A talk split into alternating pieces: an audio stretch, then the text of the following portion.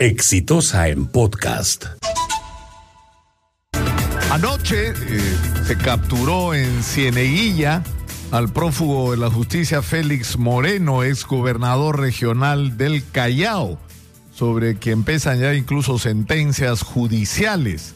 Y esta captura que fue producto de una laboriosa tarea de la Dirección de Investigación Criminal, entiendo con la participación directa de la División de Secuestros, es una muestra más de aquello que funciona en la Policía Nacional del Perú y que debería ser un orgullo de los peruanos porque es respetado y admirado en el mundo entero. La eficiencia de nuestra investigación criminal.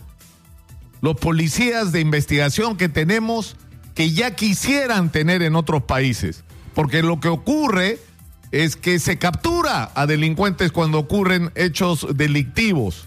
Es decir, se logran éxitos desde el punto de vista de la investigación criminal. Pero ¿cuál es el problema? El problema es que luego de eso te ocurre lo que ocurrió en muchísimas oportunidades, que delincuentes que son capturados gracias a la investigación criminal son liberados por la justicia y seis meses, un año después son otra vez capturados cometiendo delitos.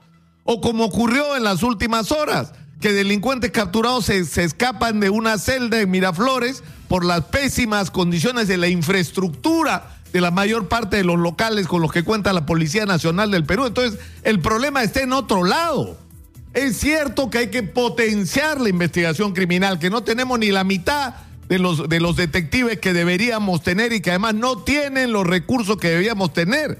Pero pese a ello están haciendo su chamba y lo están haciendo con excelencia. Nuestro gran problema de inseguridad es la prevención, la sensación del ciudadano en la calle de que está desprotegido, el hecho de que con una pistola te arrancan en la calle el celular y hasta te pueden matar, de que no estás tranquilo en tu barrio, no estás tranquilo en el transporte público, no estás tranquilo cuando entras o sales del trabajo, del colegio, de la universidad, donde sea.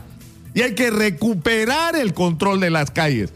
Pero el problema es que arrastramos una crisis de, de tanto tiempo, un deterioro tan grande. Es decir, esto no empezó ayer. Tenemos décadas de abandono de la Policía Nacional, que no solamente han implicado problemas con los niveles salariales de los policías, sino con las condiciones de vida del policía, con el derecho del policía de acceder a salud adecuada, a una vivienda adecuada, a disfrutar de vacaciones, a tener derecho a adquirir un vehículo, es decir, derechos elementales que debería darles a aquellas personas que están velando por nuestra seguridad e integridad a vivir tranquilos y a tener a su familia protegida. Y eso se ha perdido a lo largo de las décadas, así como se ha permitido que se deteriore la infraestructura de una manera criminal. Pero además tenemos un problema de personal, de personal que no está donde debería estar.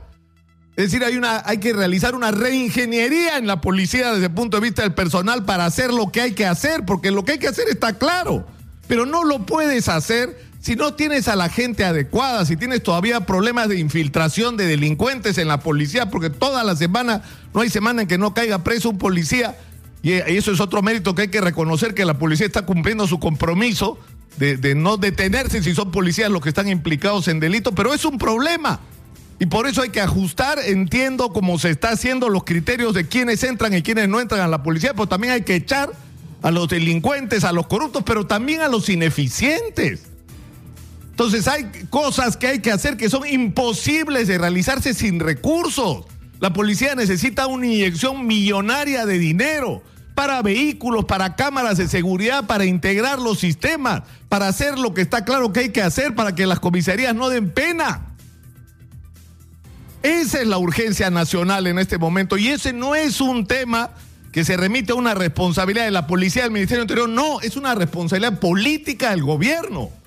Y el jefe de la guerra contra la delincuencia en el Perú tiene que ser presidente de la República. Porque estamos en guerra contra la delincuencia, esto no es broma. Esto es un tema de Estado, de interés de todos los peruanos. He dicho. Este fue un podcast de Exitosa.